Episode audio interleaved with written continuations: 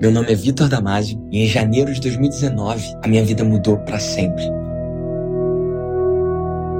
Eu sempre acreditei em Deus, mas eu tinha uma relação mais distanciada.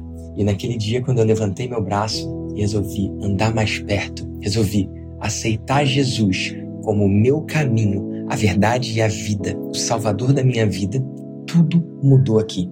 Não só na minha vida pessoal, mas também no meu negócio. E eu presenciei outros empreendedores de Deus prosperando de forma abundante e incrível na sua vida.